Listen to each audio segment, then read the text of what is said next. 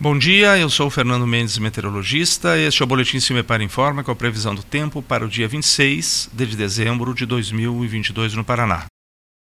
Esta segunda-feira, uma frente fria avança na altura do sul do país, saindo um pouco mais pelo oceano, altura da região, condição típica desta época do ano. Contudo, o tempo fica com alguma estabilidade ainda no estado, um pouco abafado no período da tarde, principalmente na faixa oeste, onde as temperaturas se elevam um pouco mais, e há previsão de chuvas com aquecimento diurno entre a tarde e a noite, preferencialmente, a princípio, na maioria das regiões do estado, um pouco mais entre o sul e o leste.